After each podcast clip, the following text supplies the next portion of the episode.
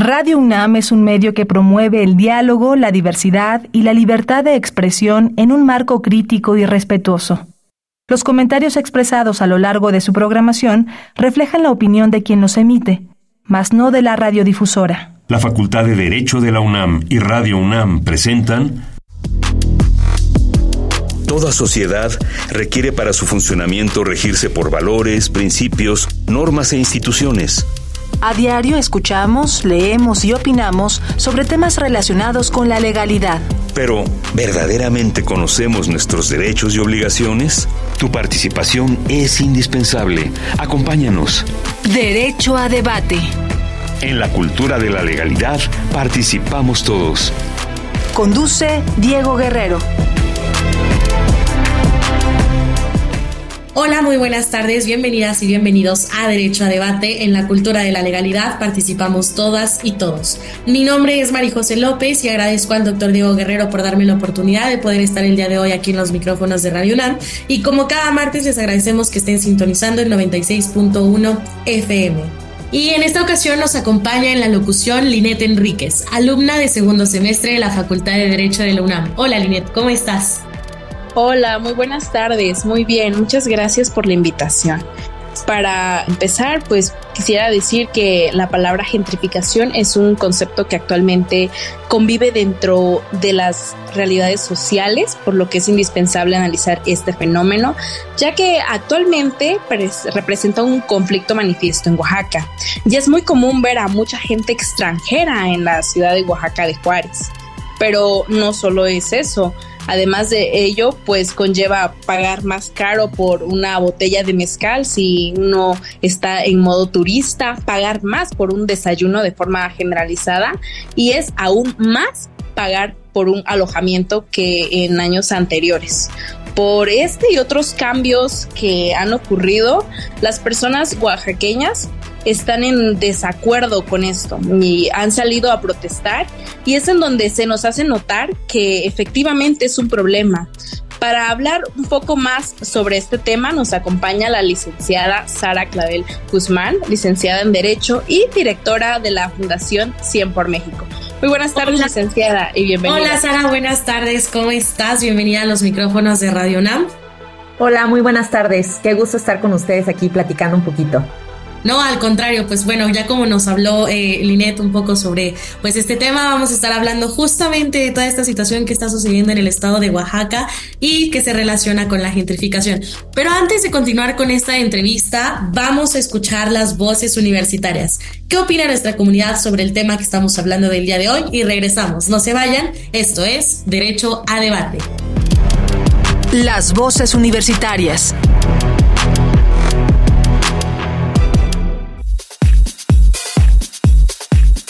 ¿Qué sabes de la gentrificación? Por lo que tengo entendido, la gentrificación es cuando los extranjeros comienzan a vivir en un lugar determinado con posibilidades económicas mucho más bajas que ellos y esto ocasiona que empiezan a encarecer el lugar para los locales de ahí. Si bien esto puede ser bueno económicamente para las empresas, los habitantes terminan siendo desplazados y sí considero que debería de haber medidas o regulaciones que protejan a los locales y también cierto tipo de impuestos a los extranjeros que vienen a vivir al país. De la gentrificación sé que puede traer muchos beneficios desde el punto de vista urbanístico, ya que muchas veces embellece los espacios y trae mucha riqueza a las ciudades, pero también trae muchísimas desventajas, ya que por la misma situación de que se trae muchísimo dinero, muchas veces las personas locales ya no pueden pagar el estilo de vida que se tiene en esos espacios en los que antes habitaban. Entonces, la verdad no lo veo como algo bueno, ni siquiera para las ciudades grandes, ya que a fin de cuentas trae muchísima, muchísimo más daño que beneficio. Síguenos en Instagram, Facebook y Twitter como Derecho a Debate. Escuchas Derecho a Debate. Estamos en Facebook, Instagram, TikTok y X como Derecho a Debate. Inicio eh, contigo, em, Sara, preguntándote un poco sobre este tema. ¿Qué es la gentrificación? ¿Nos pudieras dar un poco sobre qué es la gentrificación para poder comenzar a adentrarnos en ello? Claro que sí. Eh, bueno, primeramente, justo para puntualizar algunos ejes que nosotros tenemos que aterrizar, la gentrificación vamos a entender este proceso de renovación y reestructuración urbana que justamente se va a ver acompañada de un flujo de personas, ya sea de clase media o clase alta, que usualmente suelen desplazar a los habitantes pues en situación de pobreza de áreas de intervención. Esta es una parte un poco técnica, vamos a aterrizarla un poquito eh, justamente a lo que vemos día a día. Y justamente vamos desmembrando un poquito acerca del concepto de gentrificación. Primeramente, pues esta pequeña definición que acabamos de, mencionar es traída de ONU eh, México, que justamente trae un poquito este programa que se llama ONU Habitat, que va enfocado a el derecho a la vivienda, al derecho al espacio digno y cómo la gentrificación afecta o se vuelve un obstáculo para alcanzarla. Bueno, primeramente nos habla de un proceso de renovación y reconstrucción urbana. ¿Qué quiere decir? Bueno, que la construcción urbana existente, que en este caso, pues la ciudad de Oaxaca de Juárez, eh, que es la que principalmente la queja, ojo, esto no quiere decir que no eh, afecte a otras partes del estado, pero principalmente es la zona que se ve más afectada en estos momentos, está pasando por un proceso de reestructuración urbana. Inicialmente veíamos el centro histórico eh, permeado no solamente de la parte del comercio local, podíamos observar pequeñas eh, cocinas económicas, podíamos observar tiendas, talleres de alebrijes, eh, podíamos ver también, por ejemplo, casas que eran pertenecientes a, a familias conocidas aquí en Oaxaca y de repente empieza a existir esta transición en los últimos 10 años de manera esporádica y de manera muy repentina, que de repente donde estaba el taller de, eh, por ejemplo, de grabado de don Pedrito, ya existe un, una cadena de Levi's, ¿no? O de repente estaba la casa de doña Cata y ya existe un hotel boutique en el centro. Entonces, justamente a esto se refiere este proceso de renovación y reestructuración urbana que va acompañado en función de las necesidades que la apertura hacia un público extranjero exige. Entonces, justamente eh, una ciudad se reestructura, se renueva a efecto de brindar las necesidades adecuadas que el flujo de personas que en este caso eh, justamente ONU Habitat nos da, que es eh, personas de clase media o clase alta que en este caso lo que hacen es desplazar a las personas de escasos recursos, las personas en situación de, pobreza en las áreas de intervención. Dentro de este mismo ejemplo que, que justamente planteo, es esta parte de un esquema de vivienda, de un esquema de urbandad en el cual no solamente está pensado para las y los oaxaqueños inicialmente, sino que es creado por las familias oaxaqueñas. Y de repente se da este fenómeno que, eh, pues, para dato, eh, Oaxaca ya ha ganado em, por segunda vez consecutiva como una de las ciudades dentro de las 25 ciudades más visitadas en todo el mundo y ganando por segundo año consecutivo el título de ciudad favorita para visitar. Entonces, ¿Cómo trae este gran impacto eh, no solamente hacia la parte del incentivo económico, porque muchas veces ese es el discurso que se, que se predica, vaya, en el área eh, institucional o gubernamental, la parte en que pues veámoslo como una inyección de economía, veamos como una inyección extranjera, pero justamente no hemos tomado las medidas, de, bueno, suficientes en esta parte, tanto como gobierno como eh, pues las distintas asociaciones empresariales locales en Oaxaca no han tomado las medidas suficientes para reducirla. ¿Qué quiero decir con esto? Que ojo, eh, el hecho de que exista un control o una amplia política de reducción o freno a la gentrificación no está peleado con la inversión extranjera. Evidentemente es necesario el turismo, no solamente en Oaxaca, sino a nivel nacional, pero se necesita una regulación, un freno que permita una sana competencia comercial y esta sana competencia permitiendo el acceso a la vivienda para las y los oaxaqueños. Entonces, muy amplio lo que, lo que tenemos que platicar aquí pero principalmente aclarar que no se han tomado estas medidas para la propagación eh, justamente dentro de las distintas zonas. ¿Cómo vamos hilando un poquito el concepto que hablábamos al principio y este nombramiento que le dan a Oaxaca como la ciudad favorita? Que evidentemente nosotros como Estado no tenemos la capacidad no solamente en cuanto a infraestructura, sino en cuanto a las políticas públicas existentes para recibir un amplio número de extranjeros. Y esta parte eh, es primordial. ¿Por qué? Porque si bien es cierto, em, me refiero en la parte de infraestructura, es que actualmente no hay una política pública que establezca una regulación en el tema de la vivienda y del consejo hotelero. Entonces, ¿a qué voy con esto? Eh, justamente al haber más turistas, tiene que, hay mayor demanda de hospedajes. Entonces, ¿qué es lo que está sucediendo en la zona centro y centro histórico? Que las rentas han aumentado no solamente al doble, sino al triple por ciento. Eh, hay distintos casos que justamente eh, distintas encuestadoras a nivel local lo han hecho desde la parte de, justamente hay hay un consejo eh, que es el Centro de Estudios Sociales y Opinión Pública de la Legislatura de Oaxaca, el cual eh, encuesta y entrevista a la población sobre cuál es su sentir eh, y la experiencia respecto a la gentrificación y dan un, un testimonio de vida que nos deja pensando bastante, porque decía, por ejemplo, por aquí tenía el, el dato de don Armando, que es originario del barrio de Xochimilco, el cual eh, eh, pues había estado pagando una renta habitual de entre los cuatro mil y tres mil pesos.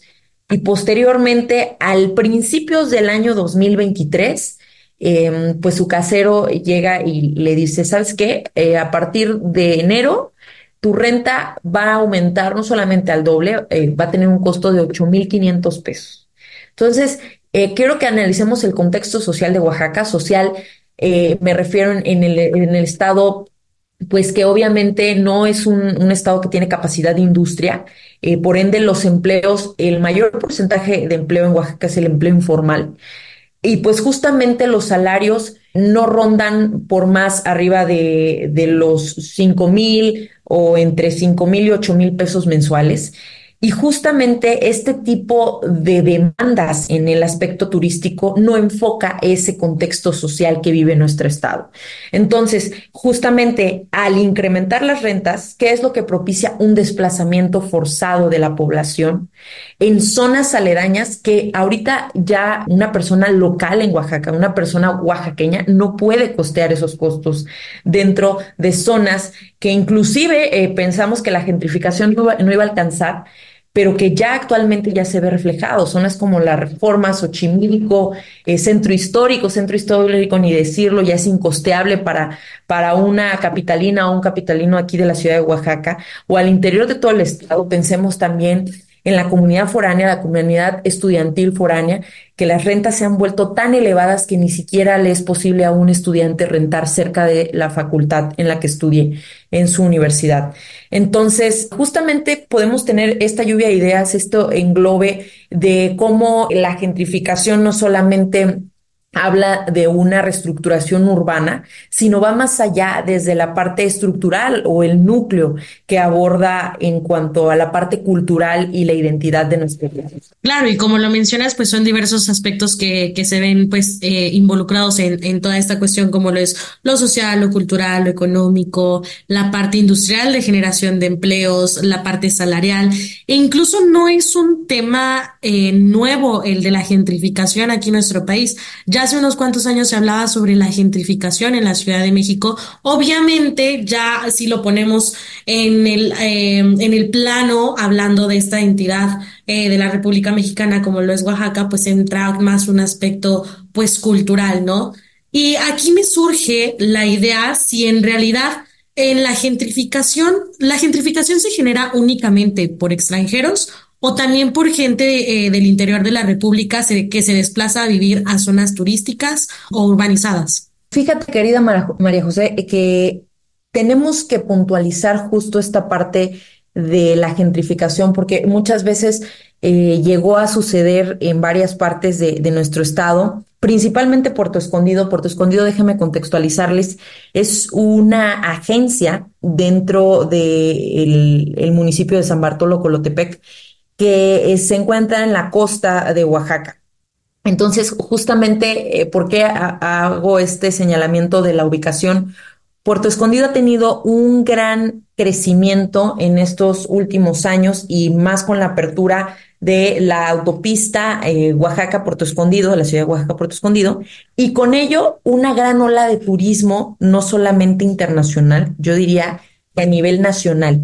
Entonces, la gentrificación, claro que se puede dar a habitantes del interior de la República y un caso que se está suscitando es la compra de propiedades justamente excesiva, de manera excesiva, sin ninguna regulación en Puerto Escondido. Entonces, esta parte que, que se va suscitando es, eh, veíamos hace poco un testimonio de una habitante de la Ciudad de México que decía que pues ella eh, eh, empezó a comprar lotes eh, como inversión y, justamente mencionaba que estos lotes iban a tener mayor crecimiento económico, que iban a valer muchísimo más dentro de los próximos cinco años, pero dentro de esto no estaba viendo la otra cara de la moneda, que justamente fue una nota a nivel local bastante importante del desplazamiento y el despojo de las tierras que estaban suscitándose en las comunidades ejidales para una venta de una zona hotelera.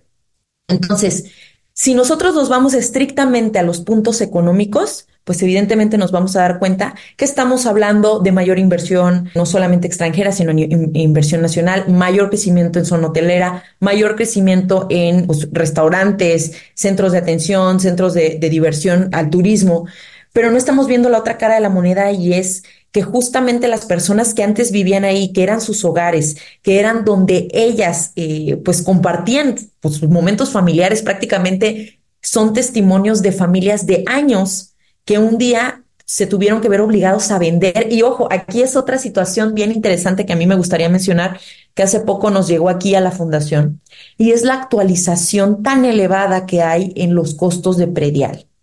El predial es, un impuesto municipal que se paga justamente por la propiedad. Entonces, de repente hubo una actualización por parte del municipio. Esto fue en Oaxaca de Juárez, lo relaciono porque tiene bastante que ver. Y de repente te llega una notificación a tu casa. Tienes que hacer una actualización de medidas de tu predio, ¿no? De la propiedad. Y con la actualización de medidas se te va a actualizar cuál es tu nuevo predial.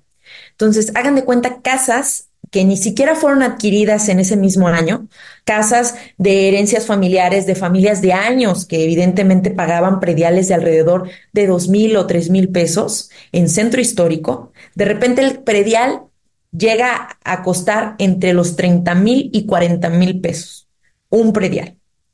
Entonces nos llega esa situación y pues las familias decir, oye, ni aunque pudiera vender mi casa, porque primero para vender la casa tengo que pagar el predial, ¿Cómo le hago si yo no tengo esos ingresos? ¿A quién le vendo esa casa con ese predial? Evidentemente esos costos, pues solamente una persona con un, eh, con un poder de adquisición alto puede financiarlo. Entonces, ¿qué pasa? Desplazo al oaxaqueño o a la oaxaqueña, eh, pues que ha vivido por años en ese hogar para poder construir un hotel boutique, em, un restaurante, un café. Entonces, ¿qué podemos entender aquí? Que ni siquiera el mismo municipio, el mismo estado, está atendiendo las necesidades de su población. Está atendiendo, y justamente ese es un punto que me gustaría referir, que adapta las necesidades de una planeación urbana, de una construcción urbana a las necesidades del turismo exterior. Entonces, por turismo, entiéndase eh, al interior de la República o al exterior de la República. Entonces, el tema del, incremento de los prediales, claro que tiene que ver con la gentrificación, porque evidentemente están diciendo, oye, están subiendo los costos en cuanto al traslado de dominio, están subiendo los costos de la compraventa de las casas, están subiendo los costos de la renta. Pues obviamente yo municipio tengo que incrementar estos costos. Pero ¿qué pasa con las familias que ni siquiera están vendiendo, que ni siquiera están rentando, que solamente están viviendo ahí? Y ese es otro punto importante, porque se actualiza el predial y, cualquiera te diría, oye, pues no llevo a actualizar mi predial, ¿no? No, no actualizo mis medidas. Si tú no actualizas tus medidas, tu pago de predial eh, no te lo reciben, se congela tu cuenta. Entonces, si tú no pagas el predial, vas generando intereses y vas generando intereses y vas generando intereses. Y ahí está como el, el gancho, ¿no? Si yo no actualizo mi predial, si yo no actualizo mis medidas, no puedo pagar mi predial. Y para pagar mi predial tengo que actualizar las medidas. Entonces es un círculo vicioso que obviamente podemos recurrir por, por otras herramientas. Van a decir quien diga, oye, pues ampárate, ¿no? Sí, interpone un amparo, pero a ver, ¿cuántas personas en México, ya no vayamos a Oaxaca, pueden pagar un amparo? Pueden financiar un abogado que le pueda llevar un procedimiento. Oye, y en lo que llevo mi procedimiento y en lo que me suspenden el acto reclamado y toda esa parte, mientras que vendo mi casa para pagar el juicio. Entonces, justamente vamos entrelazándonos, eh, pues, una, una red bastante interesante y enriquecedora, y por eso es un tema muy en boga. Y nosotros, desde la Fundación 100 por Oaxaca, que bueno, no, no me dio tiempo de platicar qué, qué, somos, pero justamente es una asociación civil dedicada eh, a, a padrinar a 100 estudiantes de la licenciatura en Derecho, porque creemos que justamente desde las causas, desde la capacitación y la información, podemos transformar estas realidades. Entonces, si desde un principio estamos formando abogados y abogadas con una perspectiva social, que no nada más me quiera enfocar yo, oye, ¿cuánto le voy a ganar? ¿Cuánto voy a ganar si de repente hago que en este edificio todas las personas que me están pagando una renta de cuatro mil pesos, les subo la renta no solamente al doble, al triple? Y pues como ya no les alcanza para pagar la renta, me desalojan todos el edificio y construyo un complejo de Airbnb. Eso es una visión Em, hasta cierto punto individualista, porque pues probablemente muchas personas de quienes nos estén escuchando acá puedan decir, pues es que bienvenida, así funciona el capitalismo, así funciona el ingreso. Pero ¿qué creen? Justamente aquí en Oaxaca ustedes eh, podrán darse cuenta que somos un estado no solamente muy revolucionario, sino muy apegado a sus tradiciones. Y parte de eso es hacer una semejanza que eh, la gentrificación es el nuevo neocolina, la neocolarización, perdónenme. Y justamente hablamos de un proceso de colonización totalmente distinto, en el que evidentemente están volviendo a invertirse los papeles. El que era dueño de una casa, el que era dueño de, de hasta cierto punto algunas propiedades en, la orilla de playa, eh, el que era dueño justamente de, estas propiedades, ahora se voltea y le sirve a quien, a quien viene y visita su estado, ¿no? O sea, muchas personas, pues frente al alza de los costos, ya ni siquiera pueden permanecer dentro de su trabajo con el salario pertinente. Entonces, ¿qué? Pues me paga mucho mejor un complejo hotelero siendo mesero, siendo mesera. Ojo, yo no estoy em, desvalorizando o haciendo menos justamente este servicio, esta, este oficio que se brinda. Por el contrario, pero si es tu deseo, adelante. Pero si tienes que estar ahí por una necesidad y forzada y una persona que evidentemente no, no, no lo decidió y no le queda otra, otra situación más porque el mismo contexto te lo obliga, pues entonces no estamos hablando de una verdadera libertad o de una verdadera posibilidad de elección. Entonces, eh, pues se va sumando todo esto que les estoy platicando eh, respecto a la situación que está, se está viviendo en Oaxaca. Ante esto, pues evidentemente, eh, gobierno del estado no ha tomado ninguna medida. Eh, hasta el momento todavía no, no hemos hecho pues como alguna regularización ya en específico sobre la gentrificación. Afortunadamente varios espacios eh, de concientización, colectivos, asociaciones se han pronunciado al respecto. Eh, justamente hace poco a nosotros como fundación nos alegra muchísimo que nos invitaron a un ciclo de pláticas que van enfocados al derecho a la vivienda desde la regularización jurídica. Y pues esos son como algunos temas en general que podemos ir platicando y que vaya, vemos que, que, son varios temas y rubros que se involucran dentro pues, de este tema de, de, la gentrificación, tanto hablando como aspectos culturales y también en algún momento podemos llegar a hablar sobre violación de algunos derechos, ¿no? Como lo que sería el derecho a una vivienda digna, ¿no? Y en ese sentido, pues eh, aquí en los, en los micrófonos de Radio NAM nos acompaña Linet Enríquez, alumna de la facultad. Linet, algo que le quieras preguntar a nuestra invitada. Pues sí, precisamente una de las preguntas que iba a hacer era la regulación que ha tomado el gobernador Jara, porque justamente este hace poco vi muchos posts porque, o sea, sí veo el periódico, pero no tanto. Entonces, en Instagram, TikTok me aparece que mucha gente decía, no, ya no, ya no podemos con tanta gente y se ven las imágenes ahí que se plasman en el centro histórico porque según tengo entendido hasta ahorita no estás, no, no ha sido regulado. Entonces ya cambiaría la situación para la, para los oaxaqueños, yo, yo considero, ¿no?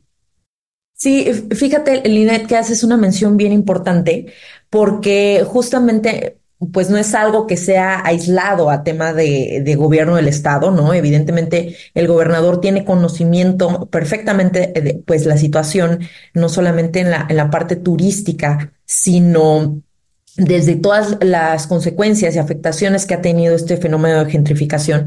Hasta el momento no se ha tomado ninguna medida en cuanto a regulación o limitante. Yo considero que justamente se están valorando pues los, los escenarios determinados con las, las áreas competentes, pero hasta ahorita el gobernador no se ha pronunciado respecto al, al tema de la gentrificación y por qué justamente también es un tema que aqueja eh, a la ciudadanía sobre todo porque, pues al tener mayor población, necesitamos mayores servicios, necesitamos mayor incremento en el tema de la seguridad, en el tema del agua, en el tema de, justamente todo este tema de, de la distribución social.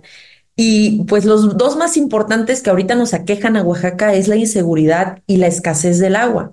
Entonces, imagínate que de repente pues tienes una ola de turistas enorme y pues tienes que decidir entre atender, oye, ¿sabes qué? Es que pues asaltaron a, a un alemán aquí en Centro Histórico, asaltaron a, a un local eh, aquí en, en la central de Abastos. ¿No? Entonces, tristemente, yo no les voy a decir como cuál creen ustedes que son las medidas que se despliegan o a quién le dan más prioridad, pero creo que la respuesta la tenemos muy fácil es un eje de atención el cual nosotros no solamente se trata de concientizar, sino también se trata de tomar las herramientas y las medidas adecuadas. Y en los temas de servicios, mucho más. Ahorita Oaxaca tiene una escasez brutal de agua. Entonces, tremenda, tremenda. Justamente hace ratos vi que, no, no me acuerdo en qué municipio o en qué parte, que les llega el agua cada 40 días. Eso es demasiado, o sea, cada mes. Bueno, tantito más del mes. Sí, tantito más del mes y, justamente se da este, este fenómeno que de repente dices tú, oye, hay comunidades como la que tú mencionas, pero hay hoteles en la panorámica que tienen sus albercas totalmente llenas y de repente dices, ¿sabes qué? Hay limpieza de alberca cada mes. O sea, cada mes, cuando evidentemente este proceso químico puede llegar a oscilar entre los seis meses o inclusive hasta un año, dependiendo el, el proceso de cuidados. No, pero hay algunos hoteles que pueden optar por decir, ¿sabes qué? Cada mes vamos a cambiar el agua de, los, de la alberca, o cómo abastecemos a los grandes complejos hoteleros con una escasez de agua. Entonces, evidentemente, esa agua que le estoy quitando, porque ¿dónde va a salir si se le estoy quitando a, una un determinado sector de la población?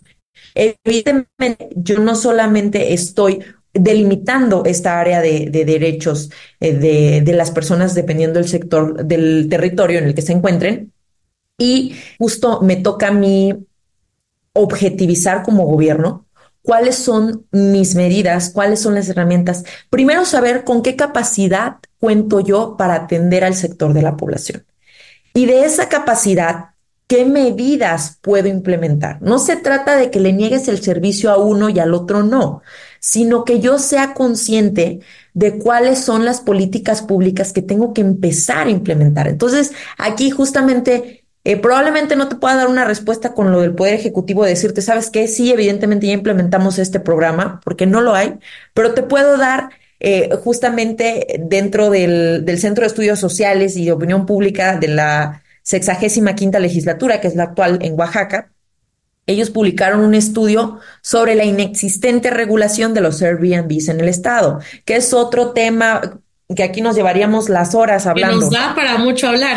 Nos da para demasiado hablar. Sí, justamente vi esa nota hace ratitos, este, en donde nos decía, creo que también mencionaba que ahora en enero creo que a las últimas dos semanas hubo una protesta y de, de, este, creo que detuvieron a seis activistas de los cuales sale el gobernador Salomón Jara a decir, no, pues es que andan ahí, este, promueven el odio en contra de los extranjeros, pero realmente, o sea, hay que ver el enfoque, no nada más querer defender a ese sector extranjero de parte del gobierno.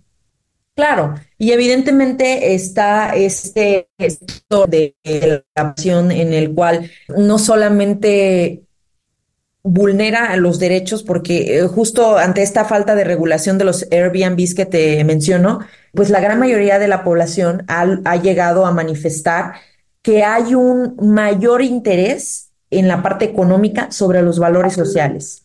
Entonces, justo esta parte necesitamos nosotros encuadrarla, em, eh, direccionarla hacia dónde estamos enfocando la verdadera posibilidad que existe dentro de, nuestro, de nuestro estado. Entonces, ahora, e, en esta parte que, que, yo quiero reafirmar es sobre las edificaciones actuales que hay, eh, pues en cuanto a los cambios que han existido por la regulación de los Airbnb, bueno, la falta de regulación de los Airbnbs. ¿Por qué voy con esto? Evidentemente vemos aquí una laguna legal. Entonces, al no haber esta regularización, ¿qué dicen eh, los, los empresarios o como las personas que tienen la posibilidad de adquirir estas nuevas propiedades? Bueno, pues evidentemente como no tengo un freno yo en la adquisición de estas propiedades, pues vamos a empezar a comprar, porque es una inversión, todavía no nos pone un freno gobierno, todavía no, el Congreso no se ha manifestado respecto a eso, vamos a invertir. ¿Y qué sucede con la mayor inversión? Empieza a haber un mayor desplazamiento en las áreas de atención a la población. Entonces, justo podemos ver ahorita ya como la zona urbana de Oaxaca, donde se empiezan a ver los nuevos fraccionamientos para las personas en situación de pobreza, pues son las zonas aledañas de Oaxaca. Imagínate que pasaste de vivir en el centro y de repente tienes que vivir a hora y media de tu trabajo. Mientras que el extranjero o la persona que está de visita, pues todo con tal de quedarle 20 minutos Santo Domingo, y eso que te estoy hablando una cantidad elevadísima, hay, hay turistas que de repente pues dicen, ¿sabes qué? Me rento un Airbnb a dos cuadras de Santo Domingo, obviamente, que es para una persona que cotiza en euros o en dólares, pues una noche en 20 mil pesos, ¿no? Mientras un turista se viene a gastar pesos aquí, para un oaxaqueño estamos hablando de, sumas elevadas. Entonces, ¿a qué voy con esto? Tampoco, tampoco podemos vernos en esta parte de paternalistas, de decir, que gobierno lo solucione, que gobierno lo vea. O sea, evidentemente no podemos eh, hacernos ciegos y hacer un lado la responsabilidad que le compete como órgano jurisdiccional o como órgano de vigilancia del Poder Ejecutivo, en, en el que este caso los tres poderes, que también a los tres poderes les está alcanzando la gentrificación, pero sí en esta parte de la población tiene que ser consciente, porque ya lo mencionabas tú, Linet, respecto a estos cafés, ¿no? Fue muy, muy viral este caso de un café que de repente te dice, ¿sabes qué? Eh, pues si quieres pedir algo, aquí está la carta, pero está en inglés, no tengo en español. Oye, imagínate, o sea, no, podemos venir a decir, ¿sabes qué? Como ya es parte de la currícula a nivel nacional que tienes que aprender a hablar inglés, pues yo asumo que sabes hablar inglés. Cuando vivimos en un estado en el que se hablan 16 lenguas originarias con sus distintas variantes. Entonces hay personas y de verdad tenemos que empezar a tomar conciencia que Oaxaca es un estado pluricultural y por ende nosotros no podemos exigirles a las distintas personas de las cuales son 420 municipios que se rigen por sistemas normativos internos que dominen el inglés cuando yo ni siquiera puedo exigirle que domine el español. Imagínate que yo tengo que empezar a adaptar esas, como esas herramientas que nos deberían competir a nosotros como oaxaqueños, el derecho a acceder a un servicio, que de repente ya estamos, yo creo, en una colonia de Estados Unidos o de Inglaterra o qué, como para que de repente me presenten un menú en inglés, que obviamente hubo una parte de la población que decía, oye, no sean exagerados, ahorita todo el mundo ya habla inglés, lo vemos desde kinder. Sí, en Ciudad de México y Monterrey. Digo, pero estamos en Oaxaca, vienes a mi estado, nos adaptamos. Claro, no puedes comparar porque no hemos tenido una educación, o sea, yo que toda la vida he estudiado en escuela pública en el estado de Oaxaca, inglés lo vine a ver a la hasta la secundaria y mal visto. No, no es posible que me vengan a exigir así, no, y hablo por mí, pero pues generalizando, también así mismo para los empleos. O sea, por ejemplo, en el sector restaurantero, ¿no? Porque como hay turismo, bueno, tenemos que eh, buscar eh, este tipo de trabajo. Surge que te, eh, ya te exigen inglés, ¿cómo puedes? Entonces es como que un problema que, que, que, va a seguir, que va a seguir y nada más, o sea, no es que en un tiempo o, o la regulación lo pueda terminar. Y dentro pues de todas estos Ah, una disculpa. Dentro también, pues, de todos estos aspectos que, que, que, estamos mencionando, pues, vemos cómo se vinculan diversos derechos, como lo es el derecho a la educación, el derecho a la movilidad, etcétera, que justamente si nos ponemos como a pensar en esta cuestión de la gentrificación, hacíamos al principio la comparación, bueno, no la comparación, pero sí la mención de cómo se vive la gentrificación aquí en la Ciudad de México, cómo se vive la gentrificación en el estado de Oaxaca, pues obviamente implican, eh, pues, retos mm, amplios y mayores, ya que, pues, por lo menos aquí en la Ciudad de México contamos con diversos Em, pues eh, cuestiones de movilidad como lo es el metrobús, el metro, pero en Oaxaca no tienen tantos eh, medios para poder transportarse y entonces pues modifican un poco esta dinámica social y de la vida de las personas y que incluso ponen en tela de discusión si en realidad podemos eh, o más bien el Estado puede garantizar pues este derecho a la vivienda digna, ¿no? O a una vida digna, mejor dicho. Y dentro pues de esta vertiente de este comentario, Sara, me gustaría preguntarte si es que consideras que la gentrificación podría estar violando derechos humanos de la población eh, de la población en Oaxaca y también hablar un poco sobre esta cuestión pues de la perspectiva pues de los derechos de los de las comunidades y de los pueblos indígenas, ¿no? Sí, fíjate que ese es otro eje toral que, que la verdad el tema de la gentrificación tiene distintas estirpes y ramificaciones, pero uno de ellos es el tema de la desvalorización de las comunidades indígenas. Y te lo voy a poner en un ejemplo bien sencillo para no adentrarnos como ya un tema estructural en cuanto a pues los derechos al territorio, desplazamiento, todo. O sea, te lo voy a poner bien sencillo.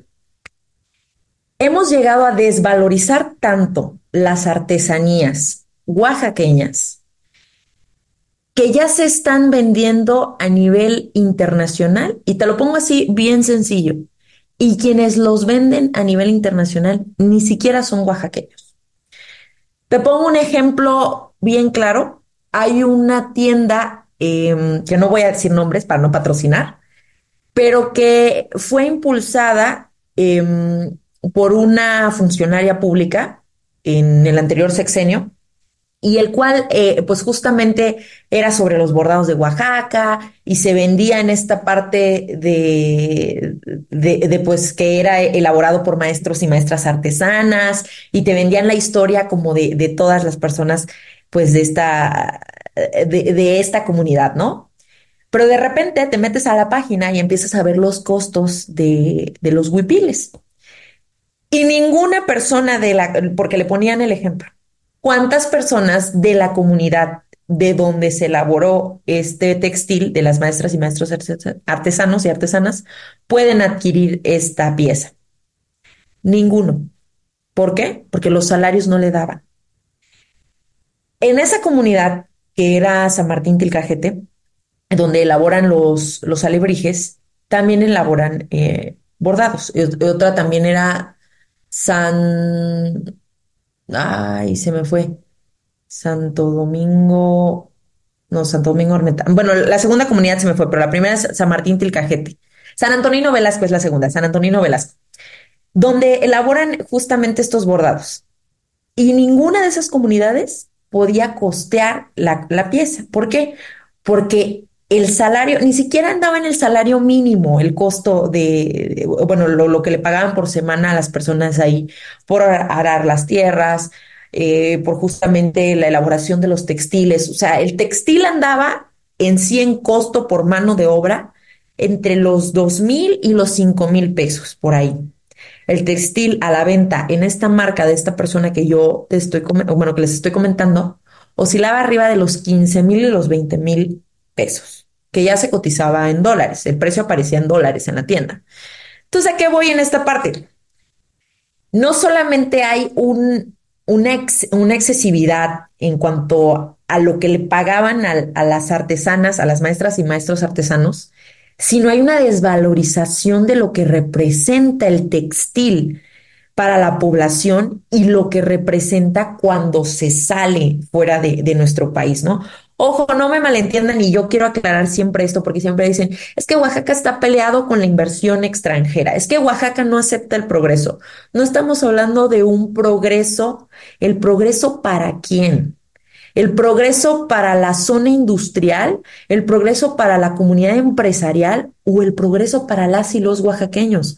Porque si hablamos de un progreso para las y los oaxaqueños, entonces podemos hablar de justamente el derecho a la vivienda, el derecho al territorio, el derecho al agua, el derecho a la justicia social.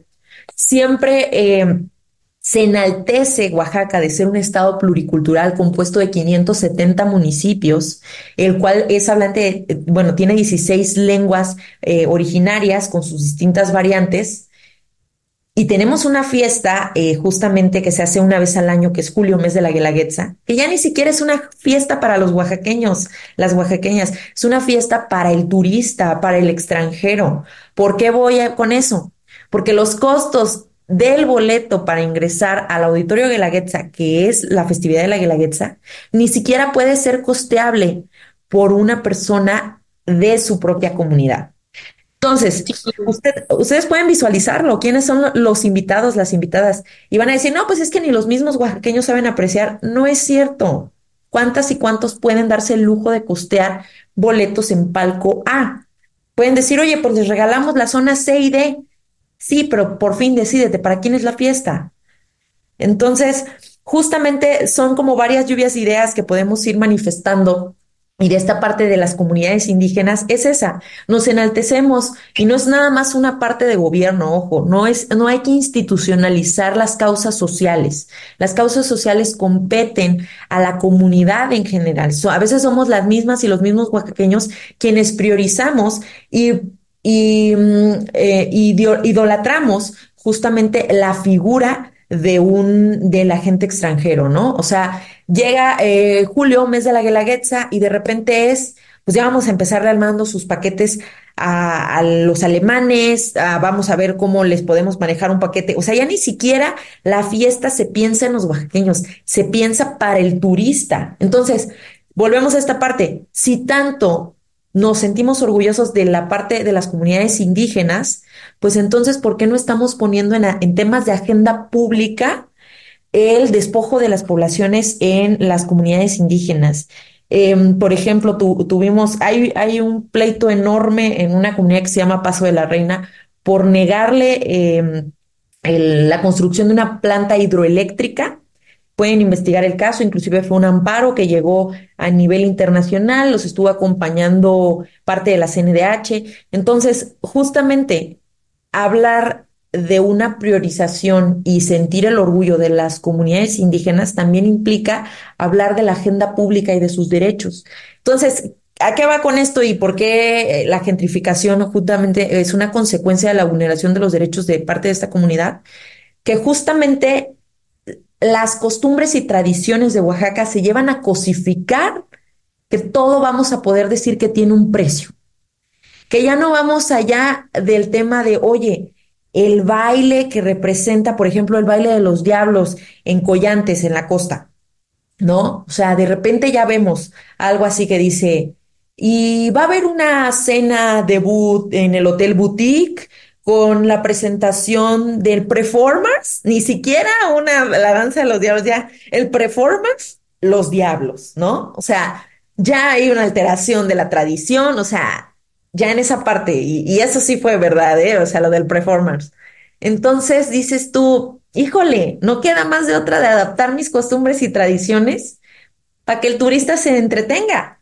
Entonces, por eso les digo, no no confundamos, no confundamos un progreso que está disfrazado de una turistificación y de verdad, ojalá tuviéramos mucho más tiempo, hay demasiados temas para hablar. Otro tema que está en boga es, por ejemplo, el caso de Agua, que se vuelve patrimonio de la humanidad, pero pues ni siquiera eh, se les había dado el, título a, a la comunidad pertinente de quién iba a tener la administración. Entonces, eso fue en el sexenio pasado y de repente el gobierno dice, ay, se están peleando mucho, ¿sabes qué? Yo tomo la administración.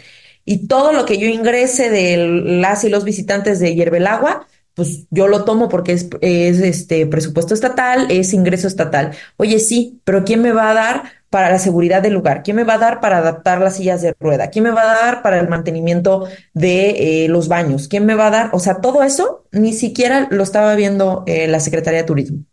Entonces, era algo que le habían dejado a la población, pero sin darles presupuesto extra. Entonces, esa parte es, es bien complicada, de verdad que yo creo que es un tema de conciencia social interno, porque por mucho que queramos responsabilizar a gobierno de, oye, ponles un freno, que evidentemente por eso les digo, no tampoco se trata de quitar esa responsabilidad, sino hacer conciencia de quiénes son los que inicialmente están siendo permisivos con permitir, justo, valga la redundancia, que que tomen el control de los espacios de participación, de los espacios culturales de nuestro Estado. Entonces, eh, creo que son distintos temas y si nos vamos en específico a este que María José nos comentaba sobre la vulneración de los pueblos y las comunidades indígenas, es eso, la desvalorización de lo que la comunidad representa, la cosmovisión que es esta parte de lo que yo como comunidad le atribuyo, porque probablemente nosotras tres podamos ver un huipil y ya, qué bonito, es un vestido. Pero para la comunidad representa un códice. Los huipiles son los códices que en la época colonial no pudieron quemar.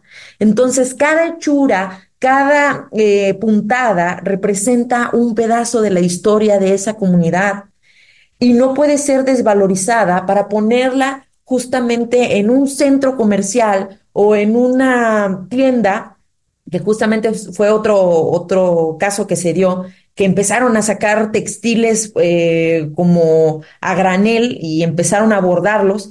Y dices tú, oye, pero pues estás teniendo mis diseños, estás teniendo mi historia, estás teniendo lo que representa mi comunidad. Y ahí empezamos a darnos cuenta que no solamente e, e, es, es la parte de, del diseño que me llama la atención, sino lo que lo hace único. Pero yo lo estoy monetizando y para la comunidad representa algo más. Y así podemos irnos con huipiles, con alebrijes, con la, eh, por ejemplo, el grabado, todo, todo lo que tiene Oaxaca en artesanías, que es un alto número que, que abona a nivel nacional. Cada cosa tiene un significado. Tú me puedes decir la artesanía que quieras y un maestro artesano te va a explicar el significado, porque lo palpa, porque lo siente. No solamente se trata de un objeto que lo pones y le pones un precio y lo colocas en un mostrador. Estás hablando de la cultura y de la historia de una población.